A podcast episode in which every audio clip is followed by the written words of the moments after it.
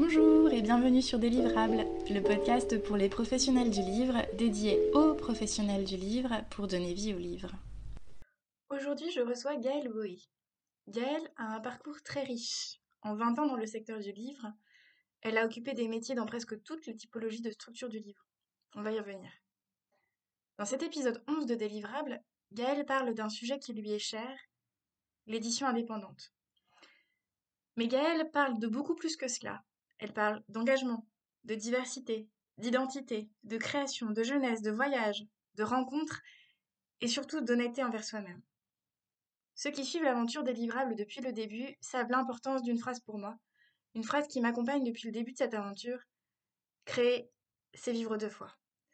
Je ne sais pas ce que Gaëlle pense de ces mots de Camus, mais je pense qu'il se rapproche du mantra qui l'accompagne et qu'elle évoque à la fin de cet épisode. Je ne vous en dis pas plus, Belle écoute. Bonjour Gaëlle, merci de me rejoindre aujourd'hui sur ce podcast.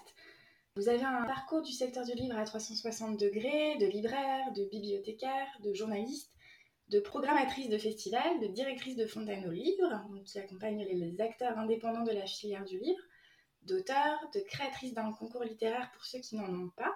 Est-ce que vous pouvez revenir un petit peu sur ces 20, 20 ans d'expérience dans le secteur du livre? Oui, déjà 20 ans, mon Dieu.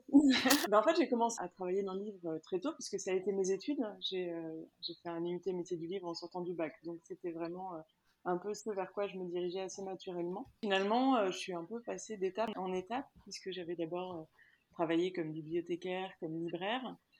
Puis, bon, sont arrivés les, les, événements dont on se souvient pour certains du 21 avril 2002, où euh, il y a eu euh, voilà, Chirac, Le Pen au second de la présidentielle. Moi, à l'époque, j'écrivais euh, un peu comme journaliste en parallèle de mes études. Et du coup, ça a été un, ça a été un choc terrible. Et, voilà, donc j'étais très engagée à ce moment-là. J'ai monté énormément d'événements, de, de, rencontres, etc. Ce qui a donné lieu à un livre qui est paru en 2003 aux éditions Milan, qui doit être, je pense, largement épuisé depuis. Mais voilà, qui m'a fait aussi toucher du, du doigt le côté auteur en presse, mais aussi en, édition. Donc suite à ça, j'ai continué mes études, j'ai continué à travailler dans la presse et, euh, jusqu'au jour où j'ai tout laissé et euh, je suis partie voyager autour du monde pendant un an et demi. Et voilà, en rentrant, je venais d'avoir un petit enfant et puis je suis tombée par hasard devant Fontaine aux Livres, qui était une association du quartier que je ne connaissais pas. Et en fait, j'ai appris que c'était un réseau d'éditeurs indépendants qui faisait voilà, de l'accompagnement, culture, de petites structures du livre. Et euh, du coup, je suis rentrée euh, à Fontaine-Olive. J'ai animé le réseau d'éditeurs pendant 4 ans. Et voilà, c'était passionnant. J'avais, euh, j'ai vraiment adoré cette expérience. Au bout de 4 ans, je suis partie. J'avais aussi besoin d'autres aventures. Donc là, j'ai commencé à faire la programmation littéraire, notamment pour le Salon du Livre de Paris. Et pour la Nuit de la Lecture, j'ai fait la programmation de la Nuit de la Lecture depuis le, démarrage de, l'événement. Puis comme c'est assez rigolo, des fois on tombe un peu sur ses pattes, en fait il se trouve qu'il y a eu des changements de direction à, Fontaine-au-Livre qui se sont pas forcément très bien passés, et puis on m'a appelé en me disant est-ce que tu pourrais nous aider, faire peut-être un petit intérim juste le temps qu'on retrouve quelqu'un, et puis j'ai remis un pied à Fontaine-au-Livre, euh, et j'ai renoué aussi avec cet engagement voilà, auprès de l'édition indépendante qui me plaisait, donc du coup j'ai repris la direction depuis un an et demi. Voilà, et parallèlement à ça, j'ai monté un projet qui me tenait vraiment à cœur de défense de l'édition indépendante, qui s'appelle Hors Concours. C'est un prix littéraire dédié à la, promotion, à la valorisation des, des auteurs et des maisons d'édition indépendantes, qui en est aujourd'hui à sa cinquième année, qui est vraiment un espace de, de liberté et de création, et pour nous et pour les personnes qui y participent. Et j'aimerais bien revenir juste un instant sur ce tour du monde dont vous venez de parler. Est-ce que vous pourriez juste dire pourquoi vous étiez parti et ce qui vous a amené à, à rentrer alors pourquoi je suis partie? Parce qu'un jour j'ai discuté avec un ami et qui venait de faire un tour du monde et je lui dis ah là là mais t'as tellement de la chance. Et il me dit non mais Gaëlle, j'ai pas de la chance. En fait je me suis donné les moyens de le faire et je l'ai fait. Et là je me suis dit bah oui c'était tellement idiot ma réponse. Bien sûr en fait euh, on se donne les moyens de faire les choses qu'on a envie de faire tout simplement. Et du coup ben j'ai rencontré à ce moment-là euh, l'homme qui partage ma vie aujourd'hui et puis du coup j'ai dit ben moi un jour j'aimerais faire un tour du monde et puis euh, et c'est une idée qui nous est trottée dans la tête. Et comme ça renoue toujours avec le livre et la bibliothèque, je continuais ma thèse à ce moment-là. Je travaillais sur la façon dont les médias considéraient la jeunesse. Et je faisais la queue pour la énième fois devant Beaubourg, où euh, voilà, il y a à peu près en moyenne, il faut le savoir, une heure et demie à deux heures de queue en fonction des jours pour rentrer dans cette bibliothèque centrale à Mhm. Paris. Et là, j'arrive, c'est un, ça être le 8 janvier, il faisait un froid de canard, euh, je vois les deux heures de queue, et en fait, toute ma motivation est tombée. Je me suis dit, bah non, en fait, j'en peux plus de cette thèse, j'en peux plus de ce travail euh, qui, est un- qui est à la fois passionnant, mais à la fois euh, qui est vraiment un travail en solitaire. J'y arrivais plus, et je suis rentrée un peu bravache en disant, bon, moi, si un jour on doit faire un tour du monde, c'est maintenant. Et mon mec, qui est beaucoup moins bravache que moi, mais beaucoup plus réfléchi, me, me dit le lendemain, c'est une très bonne idée, nous allons partir du monde. Et comme j'ai pas osé dire euh, non, c'était juste pour rigoler, on s'est donné les moyens de le faire, on est parti. Et pourquoi on est rentré? Parce que j'étais enceinte à ce moment-là et que du coup, euh, c'était un peu aussi l'envie de refaire un nid euh, et, retrouver, euh, de retrouver Paris, euh, de retrouver les amis, etc. Mais euh, je dois avouer que c'était euh, quand même des années vraiment extraordinaires et que si je devais repartir demain, je repartirais. Ce que j'entends aussi dans votre motivation euh, de partir euh, et puis bah, aussi de revenir puisque vous étiez enceinte, aussi avec votre livre, le livre que vous avez écrit suite aux événements de 2002, c'est votre intérêt pour la jeunesse? Alors, l'intérêt pour la jeunesse, mais surtout l'intérêt pour euh, ce moment où en fait les choses sont possibles, où on n'est pas encore totalement plombé par la normalité. Et en fait, ce que je trouve intéressant dans, dans le fait de, de la jeunesse qui est multiple, qui est protéiforme, qui a vraiment... euh, en fait, le propos de ce- cette thèse à l'époque, c'était de dire attention, on parle du jeune, de la jeunesse, alors qu'en fait, on est face à quelque chose qui est extrêmement divers, euh, avec des parcours très très différents, qui sont parfois des parcours euh, liés au milieu social, mais aussi des parcours liés à, l'individualité des personnes. Et on a tendance, dès l'enfance, dès l'adolescence, à enfermer, enfermer les individus dans des catégories, dans des, classes, on- à essayer de, comprendre le monde comme ça de façon souvent un peu euh, binaire, euh, avec voilà, des, les jeunes de banlieue qui sont, euh, qui, sont des gens pas éduqués, issus d'immigration, qui créent des problèmes et des troubles pour la société, les gens, les jeunes bourgeois qui voilà. Et en fait, on fait comme ça des espèces de cases qui sont enfermantes pour la société, mais qui sont aussi enfermantes pour ceux qui les vivent. Et si on revient sur le voyage, en fait, ce qui est intéressant aussi, c'est de se dire, nous, on est parti, on avait 30 ans, au moment où tous nos amis nous disaient, mais euh, fou de partir maintenant. Enfin, c'est le, moment où il faut aussi euh, ben, poser les pieds dans l'entreprise, c'est le moment où vous allez développer votre carrière, etc. Vous allez casser en fait toute la dynamique que vous avez mis en place. Mhm. Et en fait, bon, ça nous a pas. euh, enfin, L'argument n'était pas recevable, on est parti quand même. Et surtout, en fait, on se rend compte que, un, ça n'a rien changé. On est, pas, on est rentré pas au même stade que quand on est parti, mais surtout, on est rentré avec une énergie tellement incroyable que finalement, toutes les portes se sont ouvertes aussi naturellement parce qu'on était aussi plein de tout ça. Et en fait, on, on se crée euh, souvent des, des problèmes là où il n'y en a pas, et en fait, on se rassure, on essaye de se rassurer, alors que c'est pas vraiment opérant. Enfin, c'est c'est quelque chose qu'on plaque en fait sur nos vies. Oui, c'est une construction, c'est des blocages euh, assez personnels finalement. Et, euh, et en fait, c'est vrai que quand on se fait confiance et qu'on fait confiance à la vie, finalement, on se rend compte que tout ça peut être dépassé euh, sans, sans aucun problème. Et euh, ce rapport à la normalité, vous aviez fait l'objet de votre thèse aussi, est-ce que c'est c'est un sujet aussi, tout de suite je vois un lien avec euh, l'édition indépendante, Euh, le fait que pareil, il y a peut-être des blocages à lever, il y a, une fraîcheur euh, dans la jeunesse aussi d'un certain nombre de structures qui, qui se créent régulièrement. Est-ce que il y a un parallèle à faire ou je, je divague complètement? Non, mais il y a un parallèle évident. évident à ça, bien sûr.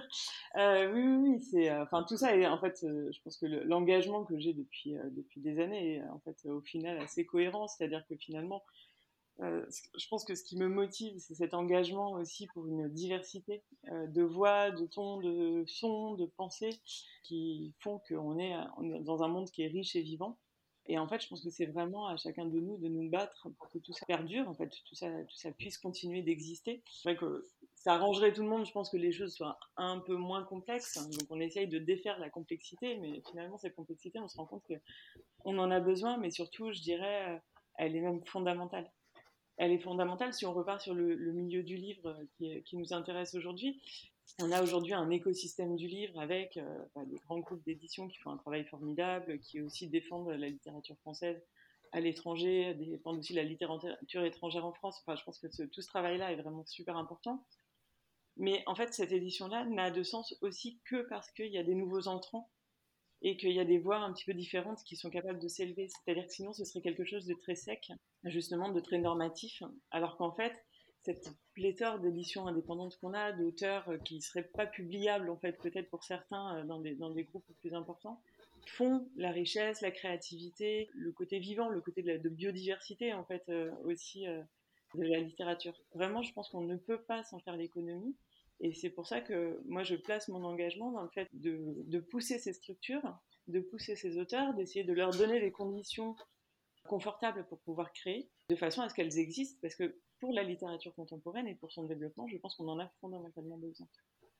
Et du coup, comment vous est venue cette idée de créer le, prix hors concours dont vous parliez tout à l'heure? Bah, C'est né dans les allées du Salon du Livre de Paris, où, à l'époque euh, j'étais programmatrice, et j'entends voilà, pour la énième fois oui, mais euh, les prix littéraires sont toujours accordés aux mêmes maisons d'édition. Et en fait, dans ma tête, j'enrage, je, me dis, mais bien sûr, mais enfin, comment on peut euh, penser les choses différemment? C'est normal, en fait, chacun va créer ses propres outils pour sa propre promotion. Et donc, des grands prix littéraires qui ont une audience très très large vont pas être accordés à des toutes petites maisons, ça n'aurait pas de sens. Elles sont là pour nourrir aussi une certaine industrie sur laquelle, encore une fois, moi, j'ai aucun, euh, aucune réticence. Hein, mais pas du tout les, uns contre les autres. Au contraire, je, pense que tout ça est très bien. Mais le fait de se dire que l'édition indépendante n'y a pas sa place est juste une évidence. Et à la fois, je me dis pourquoi l'édition indépendante devrait attendre que l'édition traditionnelle lui fasse une place? C'est, peut-être euh, pas la bonne stratégie aussi. Peut-être que simplement, elle a les moyens de faire la promotion de ses propres livres, tout simplement parce qu'elle a du talent parce qu'elle sait faire des livres, parce qu'elle sait communiquer, parce qu'elle a aussi l'énergie de son enthousiasme et de sa créativité, et que tout ça peut tout, à fait donner lieu à un projet d'un prix littéraire qui soit dédié à sa propre promotion. Et c'est comme ça qu'est née un peu cette idée d'un prix littéraire pour l'édition indépendante.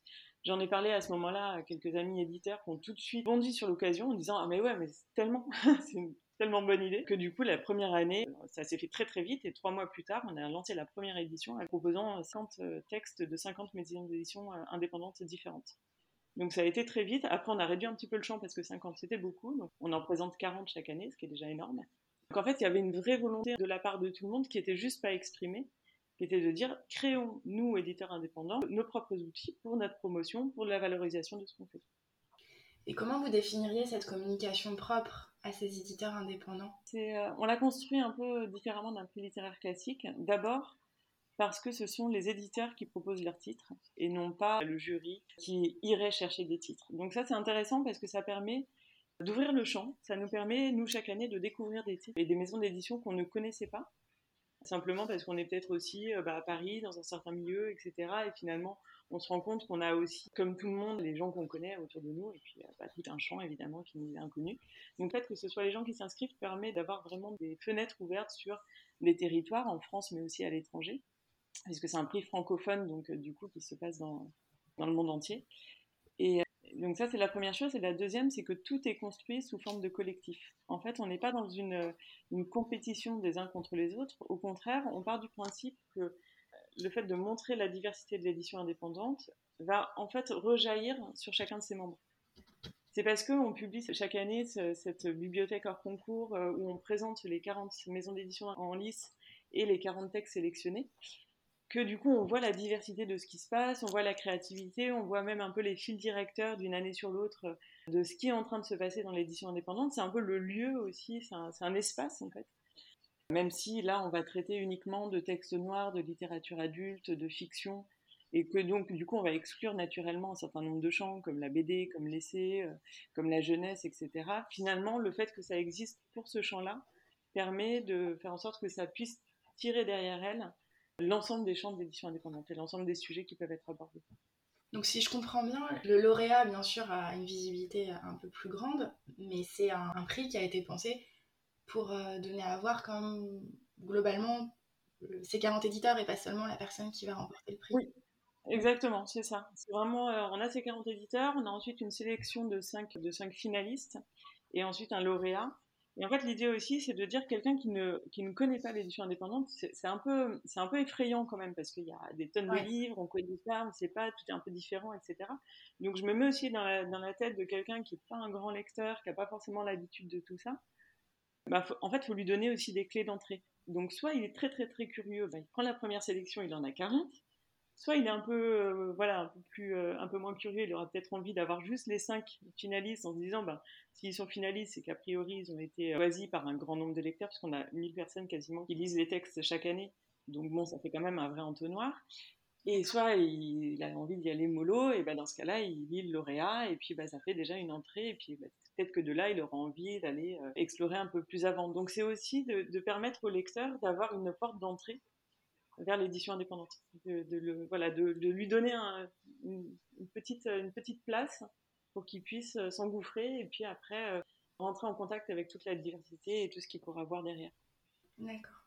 Et vous disiez, me semble-t-il, que l'un des objectifs aussi avec ce pré hors concours, c'était de faire ressortir la qualité de certains textes dans une production qui est fourre-tout. Et c'est un peu ce que j'entends là aussi. Est-ce qu'il vous arrive de, refuser des, ouvrages qui vous sont proposés par euh, les Ah oui, bien sûr. C'est aussi tout le propos. C'est-à-dire que c'est pas parce qu'on est éditeur indépendant qu'on est un bon éditeur. Ouais. ça c'est une chose. Et puis c'est pas parce qu'on est un auteur publié par l'édition indépendante, même par un bon éditeur, qu'on est toujours un, un auteur. Euh, donc euh, du coup, euh, c'est là aussi le rôle de l'Académie hors concours, c'est que nous, on fait une sélection sur les textes qu'on reçoit. On, on, en garde deux tiers à peu près, on en enlève un tiers.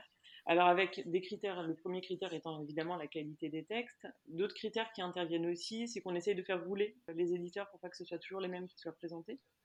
C'est mhm. aussi là dans notre rôle de faire découvrir, donc euh, on fait une sélection comme ça, mais aussi d'avoir un équilibre euh, géographique, c'est-à-dire faire en sorte que ce soit pas, euh, un prix parisien, comme c'est souvent reproché au prix littéraire.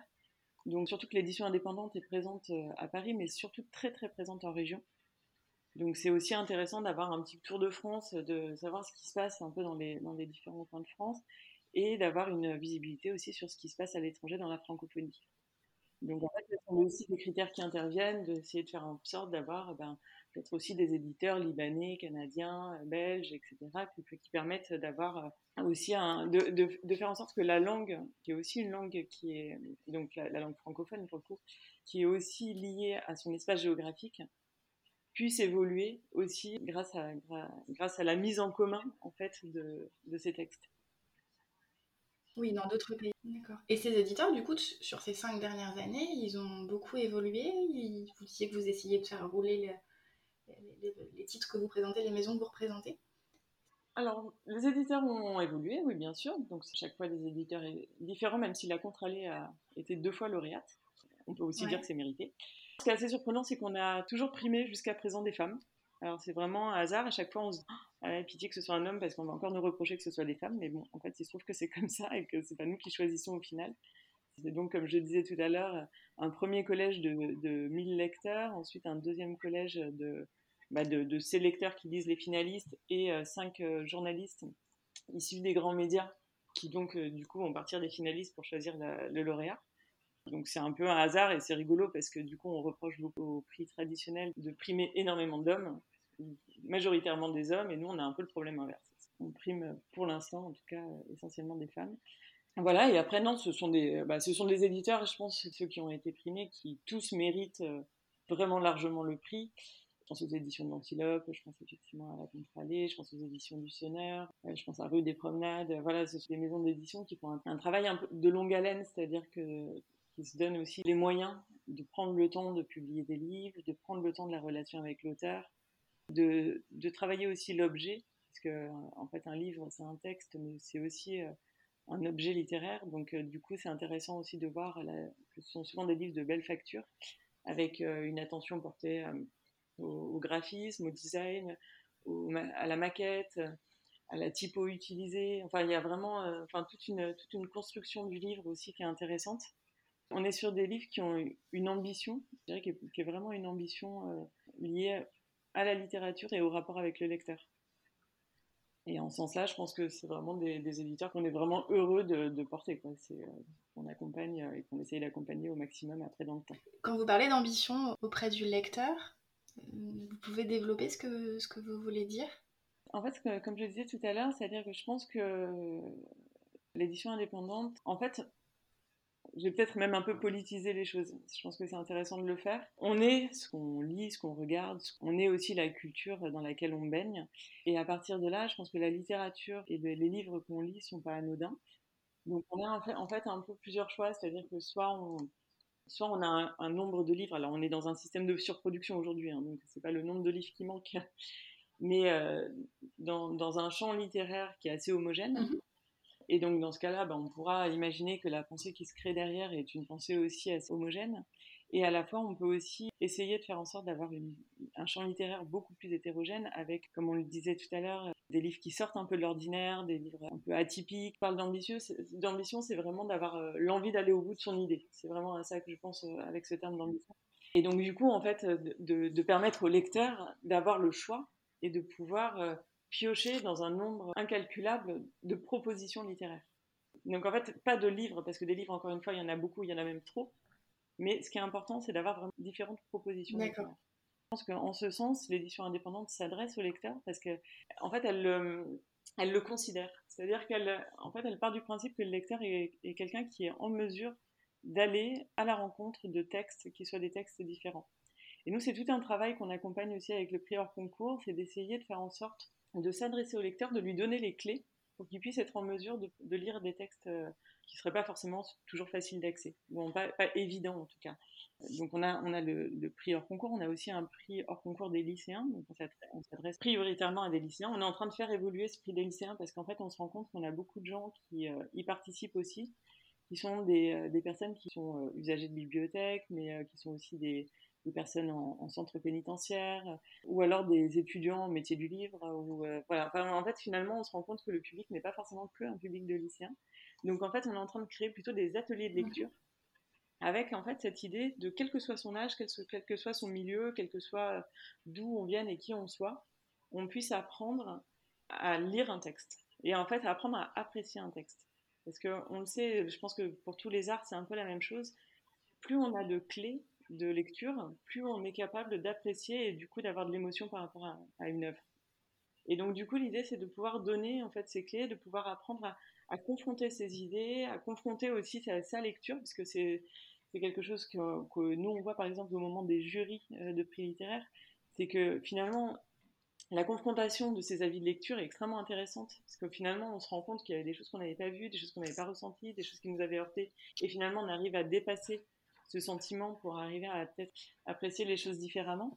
Et donc le fait de créer ces ateliers de lecture, qui seraient des ateliers collectifs, ça, permettrait à la fois, enfin ça permet déjà, et ça permettra aussi dans le futur, à chacun de devenir un lecteur suffisamment aguerri pour être en mesure d'aller à la rencontre d'auteurs et de, et de textes un peu différents. Je pense que vraiment l'édition indépendante ne peut pas se faire l'économie du lecteur, et elle n'existe que parce qu'il y a des lecteurs de qualité derrière.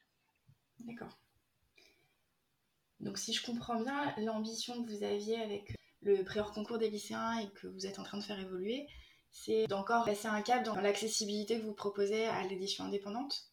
Oui, c'est ça, c'est-à-dire qu'en fait, il n'y a, pas d'auteur et d'éditeur sans lecteur. En fait, tout ça est quand même un, écosystème mhm. qui se répond et qui font qu'on ne fait pas des livres juste pour les, pour les mettre au fond d'une cave et euh, les mettre au pilon euh, quelques mois plus tard.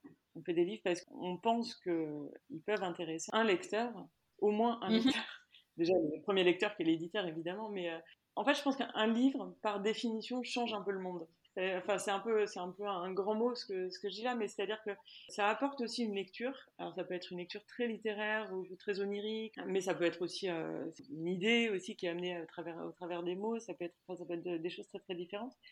Mais euh, publier un livre, c'est un acte fort parce que c'est d'amener quelque chose dans la société dans laquelle on est, c'est d'amener une nouvelle voie. Et donc, à partir de ce moment-là, s'il y a une nouvelle voix euh, qui arrive, il faut aussi qu'elle soit entendue. Et pour qu'elle soit entendue, il faut qu'on soit aussi à même de l'entendre. Donc, en fait, voilà, tout ça se répond. Il n'y a pas de, il y a pas de bons, éditeurs sans bons lecteurs. En tout cas, il n'y a pas d'éditeur euh, engagé sans lecteur engagé. Et donc, ce prix hors concours des lycéens, vous allez le maintenir ou ça va évoluer sous ce format exclusif d'atelier c'est une grande réflexion qu'on a en ce moment, donc j'en sais rien pour l'instant. J'aimerais bien le savoir, mais euh, ça fait un petit moment qu'on y réfléchit. Et, euh, en fait, ça marche très bien au lycée. C'est euh, même un travail assez, enfin, assez génial parce qu'on travaille avec des lycées traditionnels, mais aussi des lycées d'apprentissage, des lycées techniques. Et en fait, c'est rigolo parce que ce sont les profs qui portent le, le prix. Le professeur s'inscrit, engage sa classe. On a eu des lycées de spécialité en cuisine ou en technologiques, des choses où, bon, a priori, on, se dit que les, gens ne sont pas forcément des lecteurs. Et en fait, euh, effectivement, le premier euh, moment, ça a été un grand moment de solitude de la part du prof qui s'est retrouvé avec une classe entière qui lui dit Ah non, mais madame, non, mais vous rigolez, on va quand même pas lire des livres. Non, puis en plus là, il faut en lire 40, puis 5, puis 1. non, mais. Euh, et en fait, c'est rigolo parce que ces classes-là, finalement, on les accompagne. Hein, on a un guide pédagogique, on a vraiment des éléments aussi qui vont permettre aux classes de, de suivre le prix d'avoir des, des, jeux, des exercices, des joutes verbales. Enfin, il y a tout un, tout un système qui est mis en place.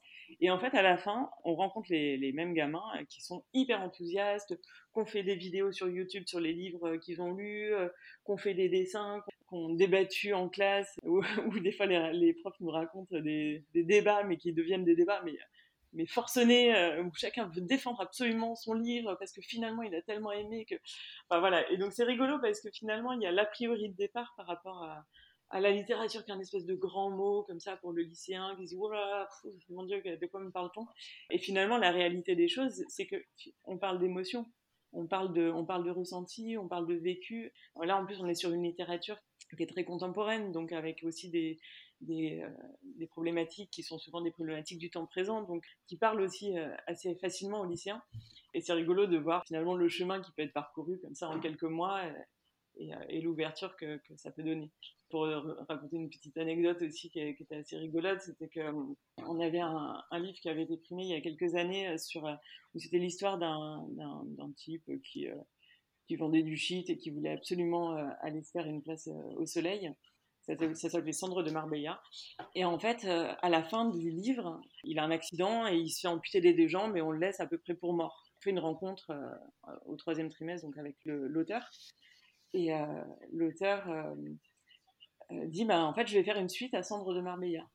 Et en fait, toute la classe revient en disant Mais alors, du coup, mais il est pas mort. Enfin, et en fait, on sentait qu'il s'était tellement attaché à ce personnage que du coup, le fait qu'on puisse lui donner une vie euh, par la suite était vraiment un enjeu fondamental à ce moment-là pour eux.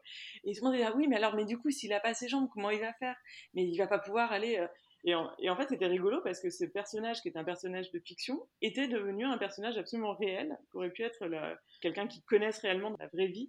Et donc, du coup, c'est passé euh, finalement de cette littérature qui paraît toujours un peu lointaine à quelque chose qui, est juste incarné, en fait. Ce que j'entends aussi, parce que ça, ça m'envoie à la question de la jeunesse par laquelle vous, avez commencé tout à l'heure.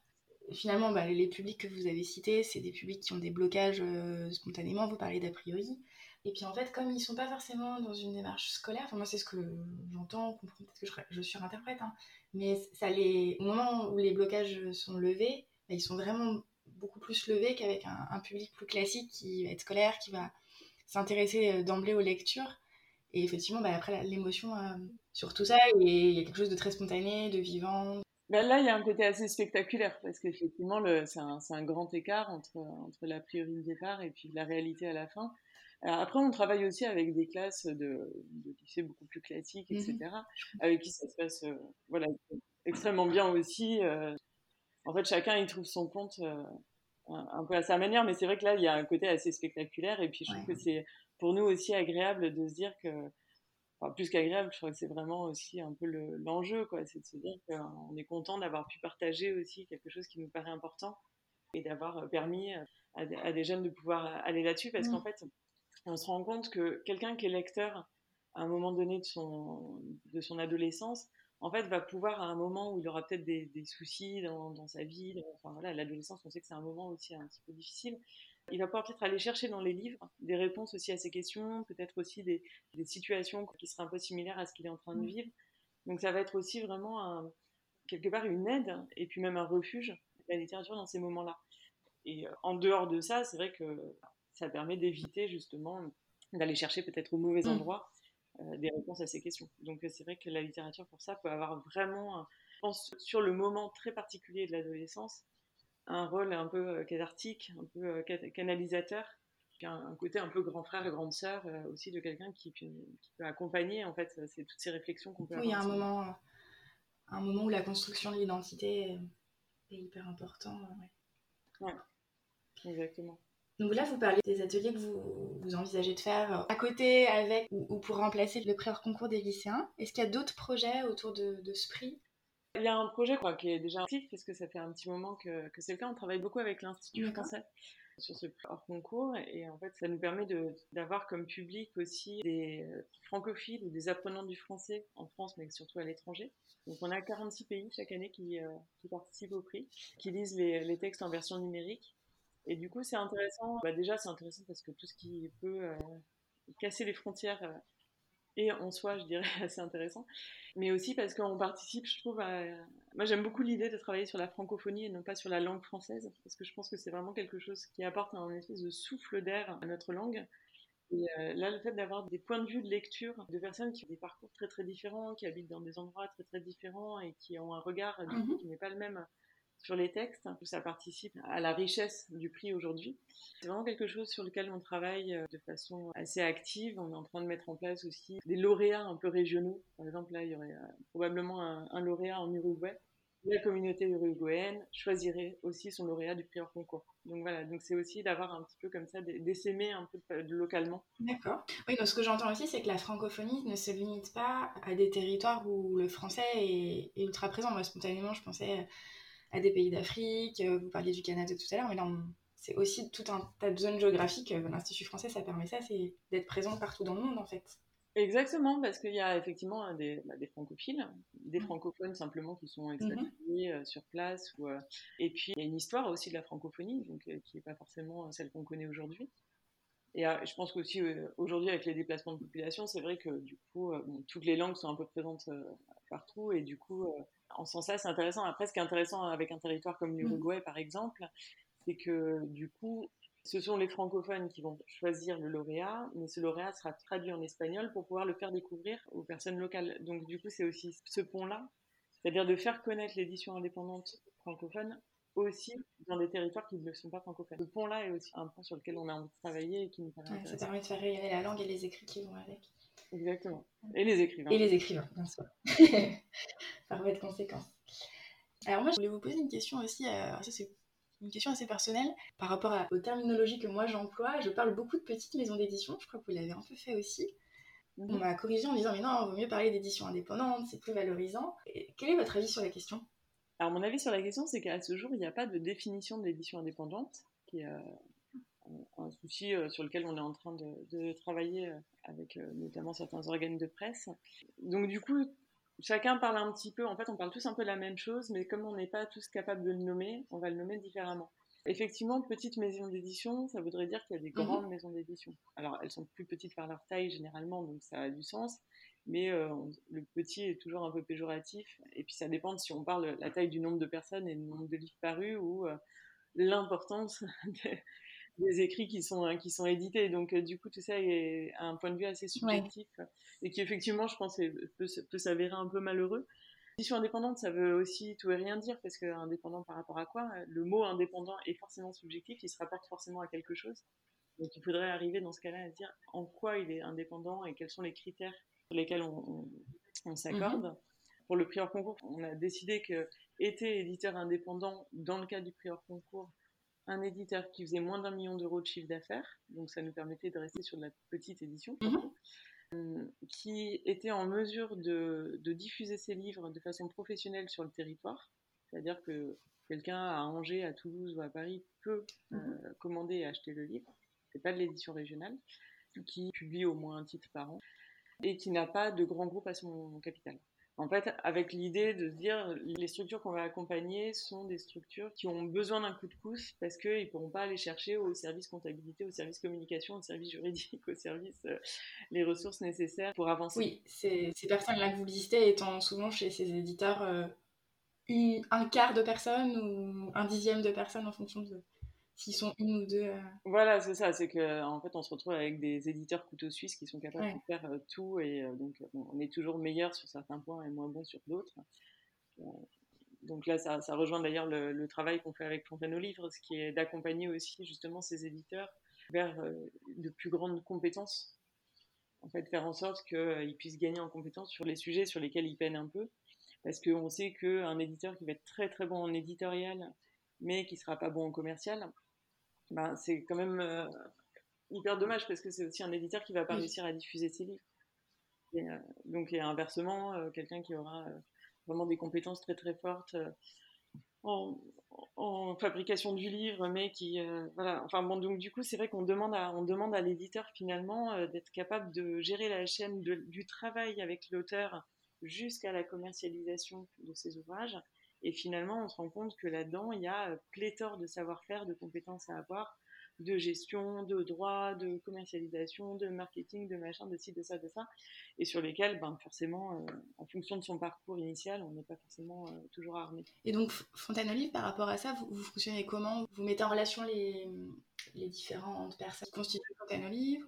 Voilà, en fait, nous, on part du principe qu'à à plusieurs, on est plus fort, que que le collectif est toujours là euh, pour pouvoir aider chacun de ces individus. Et donc, du coup, la, première mission de Fontaine Olive, c'est de mettre les professionnels du livre, quels qu'ils soient, mais plutôt les professionnels indépendants, en réseau, pour faire en sorte que ben, chacun puisse poser une question. Alors, euh, ça, arrive tous les jours, hein, tous les jours. Ben, ça va de je, cherche un prestataire, j'ai besoin de quelqu'un pour faire ma maquette. Ah, euh, qu'est-ce que vous en pensez J'ai utilisé telle police, comment elle réagit Ah, voilà, il y a vraiment des questions liées à la fabrication du livre qui peuvent être posées. Euh, et, on réunit des corps de métiers assez différents, puisque ça va des éditeurs, des graphistes, des traducteurs, des correcteurs, des agents littéraires. Donc on a quasiment la chaîne du livre dans, nos, réseaux. Et avec l'idée vraiment de créer du collectif, de l'entraide euh, amicale et bienveillante. Euh, on a mis en place des actions de mentorat où bah, ceux qui ont plus de compétences sur certains sujets peuvent aider ceux qui en ont moins, et puis inversement, donc chacun est un peu aussi euh, apte à, apporter son savoir-faire euh, à, d'autres. Et donc ça, ça fonctionne très bien.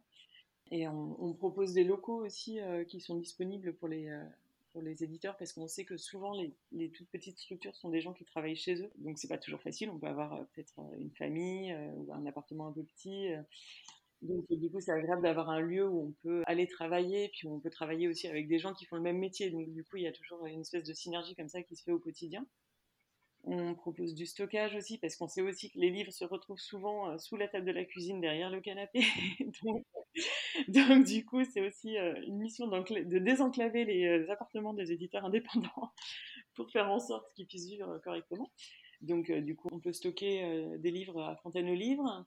Euh, et, une mission qui est aussi, voilà, donc, dont je parlais tout à l'heure, qui est vraiment importante, c'est euh, vraiment d'être un organisme de formation professionnelle, de façon à faire des formations très très courtes. on fait des formations de 1 à 4 jours, très précises, sur les problématiques liées euh, aux professionnels du livre. Ça va être créer ma mission d'édition, produire un livre ou une revue, créer un compte à l'auteur, créer un compte d'exploitation prévisionnelle pour mes ouvrages. On a une trentaine de formations et en fait, ça nous permet d'accompagner euh, ben, toutes ces structures-là au fil du temps, en fait, en formation continue, pour être euh, sûr qu'elles puissent perdurer, en fait, parce que c'est ça l'enjeu, c'est qu'elles continuent d'avoir voix au chapitre, qu'elles puissent faire des livres toujours, euh, ben, toujours de plus grande qualité, qu'elles puissent être en mesure de rencontrer leur public. Donc voilà, on va essayer de les armer, de leur donner un peu les clés et les compétences pour pouvoir arriver à, être, à faire partie du paysage littéraire.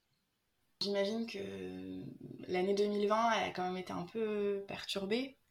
Est-ce que, que ce soit avec Fontaine au Livre, avec tous les projets, que, ce soit hors concours, quel a été l'impact en fait de cette année un petit peu atypique euh, sur, sur vos activités? Bah, Je dirais que sur le, sur le prix hors concours, ça n'a finalement pas changé grand-chose parce que euh, en fait, on est déjà très armé en numérique. La bibliothèque hors concours est présente en numérique. Et puis c'est un travail qui se fait un peu tout au long de l'année. Euh, chez soi pour les, pour les lecteurs et puis euh, en groupe pour mhm. les classes, mais les, classes finalement ont réussi à déporter en fait le travail qui se faisait en classe à la maison.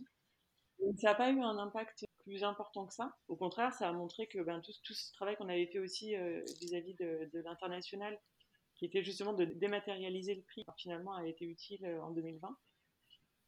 Et euh, pour ce qui concerne Fontaine aux livres, euh, ben, pareil, là, on a en fait, passé énormément de programmes en numérique. On a essayé de faire euh, des, systèmes de binômes de façon à ce que les gens se rencontrent ben, en petits groupes. Donc, on a arrêté les grands événements, les apéros, les, déjeuners, voilà, tous ces moments qu'on aimait pourtant beaucoup. On avait commencé au début par faire des pique-niques en se disant qu'en plein air, c'était mieux. Et puis, bon, finalement, on a été un peu obligé d'abandonner. Et puis, on, on, est passé sur des formats numériques. Mais je suis assez surprise de voir à quel point, finalement, enfin, et ça, c'est peut-être pas vous qui me contredirez avec le podcast, on peut arriver à, avoir une certaine magie aussi malgré les écrans. Je trouve que sur, un, sur une réunion Teams, on se rend compte que des fois, il y a une certaine empathie qui naît, des rencontres qui se font, des, affinités qui se créent, qu'on voit un peu faire en direct. Donc, c'est assez surprenant parce qu'on a un peu la, tablette avec tous les mhm. visages et puis on voit un petit peu ce qui est en train de se produire un peu sous nos yeux sans que voilà sans qu'on ait tous les sens en éveil uniquement la vue et, et l'ouïe mais euh, mais du coup c'est assez surprenant ce qui se passe. Donc en tout cas je pense qu'en termes de réseau nous on perd pas de, qualité du réseau euh, mmh. avec ça. On a juste un petit peu de un, peu modifié nos, approches mais je pense qu'on a gagné aussi euh, en expérience enfin voilà ça, nous ça nous oblige un peu à innover ça je trouve que c'est assez intéressant. Aller sur des endroits où on n'aurait pas été naturellement où on aurait été dans le temps un peu mais voilà sans que ce soit une priorité. Là c'est devenu une priorité et je pense qu'il y a beaucoup de choses qu'on gardera par la suite, euh, même si j'espère qu'un jour on reviendra mm. dans un temps un peu normal. On a gardé euh, la pépinière ouverte, ce qui nous permet aussi d'avoir quand même un vrai quotidien de, ouais, de bureau. Les gens sont présents, euh, tout le monde fait attention. Il y, a, une vraie, une vraie bienveillance au quotidien qui font que les gens font pas n'importe quoi et que du coup tout ça se passe quand même très bien. C'est agréable aussi pour tout le monde de se retrouver et quand même de partager un café dans la journée donc voilà, après, bon, ça c'est un peu, je dirais, là, je pars un peu du quotidien. Après, d'un point de vue plus général euh, sur, euh, sur les activités euh, des personnes avec qui on travaille, ça a été très violent dans un premier temps parce qu'en fait, on a beaucoup d'auto-entrepreneurs. Ça a été vraiment les premiers à se faire balayer d'un revers de la main. Parce qu'il n'y a souvent pas de contrat, enfin il n'y a pas de contrat d'ailleurs, puisque c'est de la prestation. Et donc, du coup, toute la partie du chômage partiel, etc., ben, évidemment, ne les concernait pas. Donc, du coup, euh, heureusement que bon, on a été très accompagnés cette année euh, avec des, aides qui ont été, euh, je pense, vraiment précieuses pour, beaucoup. Mm. Mais, mais, du coup, ça a été assez étonnant de voir à quel point un coup de fil, ben, finalement, des années de construction d'une activité, etc., ont pu être annulées. Donc, donc, ça, ça a été vraiment dur. et la deuxième chose qui a été très dure, c'est que bah, le fait que les librairies soient fermées, qu'elles soient ensuite passées en click and collect, donc ça, ça a été bon, des chiffres qui ont été beaucoup vus dans la presse, hein, mais bon, a vraiment, vraiment porté sur l'édition indépendante. Et en fait, on, se rend compte, on le savait déjà, mais on le sait encore plus, qu'il faut des prescripteurs pour l'édition indépendante. Il faut des gens qui, justement, donc des libraires en l'occurrence, qui portent des voix, qui, qui les accompagnent. En fait, ça demande, l'édition indépendante demande beaucoup plus de médiation que l'édition traditionnelle qui finalement euh, bon, arrive à tirer son épingle du jeu ou en tout cas à faire connaître ses livres. Donc là, on a besoin de médiateurs. Donc nous, c'est un peu ce, sur quoi on travaille. Mais, euh, mais, le libraire, évidemment, est le premier des médiateurs pour l'édition indépendante. Et c'est vrai que l'absence des libraires cette année, en tout cas sur une partie de l'année, a été euh, vraiment très compliqué à gérer pour, euh, pour les éditeurs. Hmm. Comment vous voyez la suite, du coup, là, pour 2021 Je viens d'apprendre qu'on serait à nouveau confiné donc euh, du coup, bon, il y a, ce côté année sans fin là qui, est là. Je pense qu'en fait, l'édition indépendante renaîtra nécessairement de ses cendres. C'est-à-dire que d'abord parce qu'elle est, elle est malléable, elle est flexible. Et, euh, et, ce sont des petites structures qui du coup sont assez agiles. Et donc je pense qu'en ce sens, elles, elles renaîtront quoi qu'il arrive. Alors évidemment avec peut-être euh, des structures qui, qui risquent de, de s'arrêter, d'autres qui risquent de naître. Nous, on voit qu'on on, fait euh, de l'accompagnement à la création de projets à Fontaine aux Livres et en fait, il y a énormément de projets qui sont en train de se créer. Donc, euh, ça, en fait, tout ça ne, ne tarit pas les envies d'entrepreneuriat, les envies de développement. Donc, euh, du coup, je suis assez confiante. en fait, je suis absolument confiante sur le fait que l'édition indépendante va continuer d'exister et, que quelque part, ça va même la renforcer au sens où bah, tout élément, tout événement un peu difficile à vivre, en général, a tendance quand même à, à renforcer la nécessité, le sentiment de nécessité de, ce qu'on fait. Donc je pense que ça va aussi pousser à l'engagement, c'est-à-dire qu'en fait, euh, on n'est pas un éditeur indépendant par hasard. ce sont des conditions de travail qui sont très compliquées, qui sont difficiles au quotidien. Donc on le fait parce qu'on a vraiment quelque chose à dire, quelque chose à défendre. Mm-hmm. Donc dans une période comme ça où le quotidien est encore malmené, où euh, on doit encore plus trouver les ressources pour euh, passer cette période, je pense que ceux qui doivent s'arrêter s'arrêteront. Et euh, ils iront peut-être. D'ailleurs, moi je l'ai vu, hein, puisqu'à Livre, on a beaucoup de personnes qui euh, ont décidé d'arrêter et puis de, de, faire autre chose en disant qu'ils n'avaient plus l'énergie et que, c'était plus possible. Mais on a dans le même temps euh, des gens qui, par la situation, se disent non, mais en fait, moi je peux plus, il faut absolument que je fasse quelque chose qui soit en phase avec ce que j'ai vraiment envie de défendre. Donc, donc je pense qu'il va y avoir un renouvellement là lié, à, lié à la crise, mais qui, qui, ne va pas empêcher l'édition indépendante de, de, vivre et qui au contraire va peut-être lui donner un petit coup de fouet euh, avec de nouveaux acteurs, de, nouveaux, de nouvelles idées, de nouvelles façons de faire. De... Donc, euh, donc, en ce sens, je suis assez confiante. Humainement, ça va peut-être avoir des conséquences euh, sur un certain nombre d'acteurs, mais structurellement, ça, ça va certainement nourrir la réflexion. Voilà, exactement. Ouais, c'est ça. Bon, humainement, je pense que ça en a pour tout le monde des conséquences. Et hum, sinon, j'ai l'habitude de finir euh, les échanges sur des questions plus personnelles avec les, personnes que, que, je reçois. Est-ce que si on, devait parler d'une de vos réussites personnelles, sur laquelle vous vous arrêteriez? Bah Là, je pense qu'on pourrait repartir sur cette idée de voyage, c'est-à-dire qu'en fait, en fait, la réussite personnelle, c'est vraiment de, de, ne pas transiger avec euh, le besoin fondamental de liberté. Et ça m'est arrivé à plusieurs reprises de me retrouver dans des situations où je sentais que cette liberté euh, était entravée. Et en fait, euh, c'est, je pense qu'on est tous construits un peu différemment, mais je dirais que pour moi, d'un point de vue personnel, c'est quelque chose d'absolument insupportable. Et donc, du coup, finalement, c'est ce qui m'a toujours permis de d'aller de l'avant et de me dire bon allez on fonce quoi et donc du coup euh, bah, ça a été euh, cette thèse qui n'en finissait plus de partir en voyage ça a été euh, voilà la première expérience que j'ai eue à Fontaine-Olive où à un moment bon je commençais à, au bout de 4 ans j'en avais un, peu marre de faire toujours la même chose. Moi je suis partie j'ai créé une auto-entreprise en me disant ben je verrai bien ce que je mets dedans. Et en fait le jour où j'ai créé cette auto-entreprise et eh ben finalement c'est un une personne avec qui je travaillais, qui travaillait elle-même au Salon du Livre de Paris, qui m'a appelé en me disant Il faut que tu m'aides, euh, je programme le salon et puis euh, j'ai beaucoup trop de scènes cette année, je vais pas y arriver tout seul, aide-moi. Et je me c'est incroyable, c'est le jour où je crée cette entreprise, qui était une coquille vide en fait, en disant Je verrai ce que j'y mets dedans, que finalement, bah, hop, la porte s'ouvre et il se passe quelque chose. Donc moi, j'ai un, un, peu une petite phrase que je me répète régulièrement c'est faut faire confiance à la vie. Et en fait, je pense que quand on est euh, très honnête par rapport à ce qu'on est, ce qu'on est et ce qu'on défend, euh, finalement, mhm. ben, la vie nous rend bien. Donc, euh, en tout cas, moi, c'est À chaque fois que j'ai été un peu dans le mensonge par rapport à, ce que j'avais envie de faire, ben, ça s'est pas très bien passé. Et euh, à chaque fois que j'ai été sincère par rapport à mes engagements, ben, ça s'est bien passé. Donc, c'est le fait de, de, de, vous faire confiance et de, de faire des choix qui peuvent paraître parfois un peu, un peu surprenants. Et pour l'entourage, quand vous parliez du voyage tout à l'heure, par exemple. D'accord.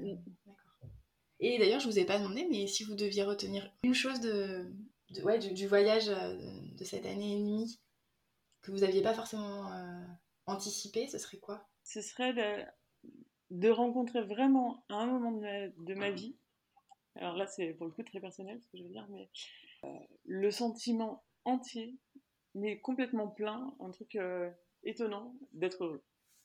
On était sur une route qui s'appelle la Carretera Austral qui rejoint l'Argentine au Chili c'est une route qui est très très très très longue, qui descend euh, sur l'Amérique du Sud. Et, euh, voilà, et on la prend en bus, en stop, euh, en avance, etc. Et en fait, à un moment, cette route se finit. Et donc on continue, on marche, on marche, mm. on marche, on rencontre des gens, on trouve un plan. Avec ce plan, on arrive, on essaye de, de, de, voilà, on continue à pied à travers champs. Et, et en fait, on n'avait plus aucune attache à ce moment-là, plus rien plus de route, plus de plus d'ordinateur, plus de famille, plus de plus de téléphone, plus enfin voilà, plus rien n'existait. Et, euh, et, en fait, on a une espèce de bouffée d'un coup qui nous, qui nous, arrivait en disant mais voilà, il y a on est, on est EST, on est. et ça, c'est vraiment quelque chose que j'aurais pas du tout anticipé, euh, ce, sentiment-là, mais je trouve que de l'avoir vécu une fois dans ma vie, je ne l'ai pas, pas revécu depuis, été quelque chose d'extrêmement fort. Et dans les prochaines années, est-ce qu'il y a un défi que, que vous avez en tête, que vous vous êtes donné J'aimerais beaucoup pouvoir voyager euh, grâce à la littérature. J'aimerais vraiment pouvoir aller rencontrer des lecteurs dans le monde entier, des éditeurs dans le monde entier. Voilà, sortir un peu du champ, sortir du cadre, pouvoir, euh, pouvoir me confronter aussi à d'autres expériences, peut-être d'autres euh, prix littéraires, comme, comme hors concours, peut-être qu'il y en a d'autres dans le monde entier que je connais pas d'autres expériences comme Force de Olive qui existent peut-être aussi à l'étranger que je ne connais pas. Et, euh, et pouvoir euh, discuter avec des gens qui ont peut-être les mêmes engagements, mais euh, qui viennent de, de, des parcours différents, de, pouvoir confronter ça, de, sortir un peu de, ce qu'on fait aussi là au quotidien avec nos, idées, mais, mais pouvoir faire en sorte que ce soit quelque chose qui embrasse davantage l'espace. D'accord. Et vous avez parlé donc des, quand même des moments, le voyage entre autres, mais il y en a plein d'autres qui, qui, vous ont marqué, qui vous, qui vous, semblé euh, essentiels. Enfin, c'était une évidence à un moment donné. Est-ce qu'il y, y, a des livres ou est-ce qu'il y en a un qui vous a particulièrement marqué? Alors, il y, en a, il y en a un, il y en a plein. il y en a un, il y en a plein, et je dirais qu'ils ont peut-être un peu tous euh, le même le, même fond. Si je pense à un, livre, c'est un livre que vous avez probablement lu, que tout le monde a peut-être un peu lu à l'école, mais c'est marrant, c'est un livre auquel je pense hyper régulièrement.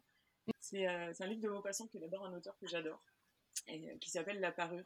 Je ne sais pas si vous l'avez lu. Non, je l'ai pas lu. C'est un livre extrêmement cruel euh, d'une femme qui aimerait, euh, voilà, qui est, qui est, très malheureuse parce que triste de sa condition sociale, euh, qui est une femme assez pauvre, voilà, qui est avec un mari formidable, etc., mais qui, voilà, qui, qui n'est pas du coup en phase avec ça.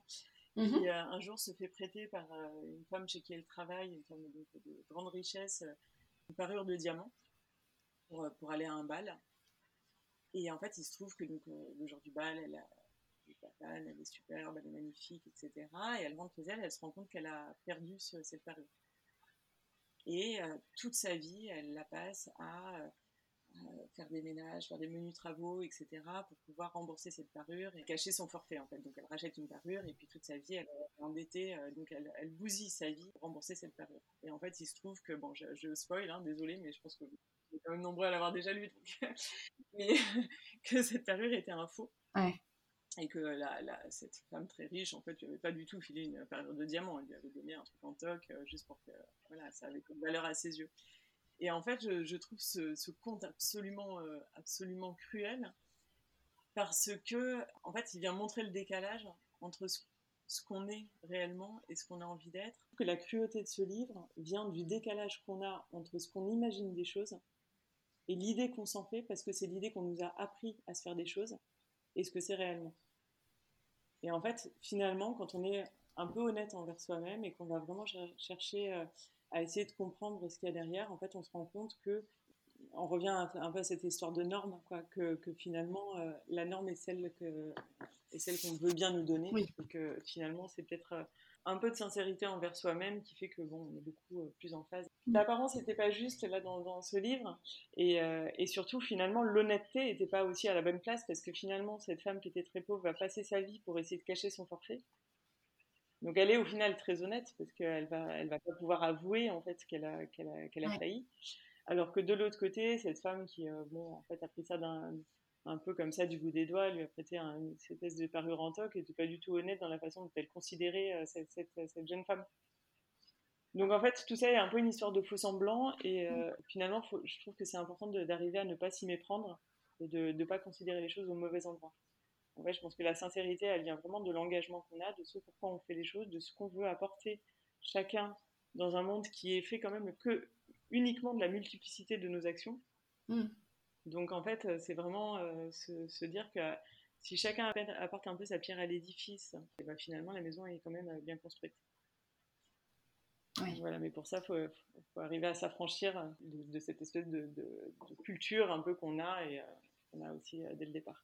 Je crois que c'est un bon mot de la fin aussi pour l'édition indépendante, ce que vous venez de dire. Bah, c'est très lié, tout à fait. Donc, euh, effectivement, je pense que l'édition indépendante est vraiment le lieu aussi euh, de, de, la création, voilà, d'action, d'action, d'une multitude d'actions euh, et, de voix qui sont portées, qui sont vraiment essentielles.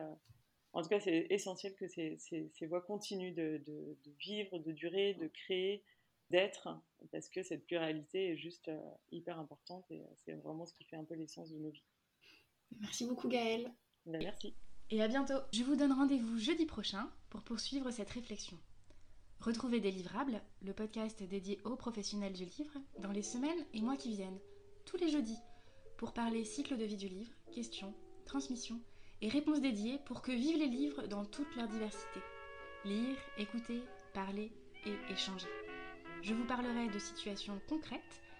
À chaque fois, vous trouverez sur le site www.délivrable.com des notes de l'épisode.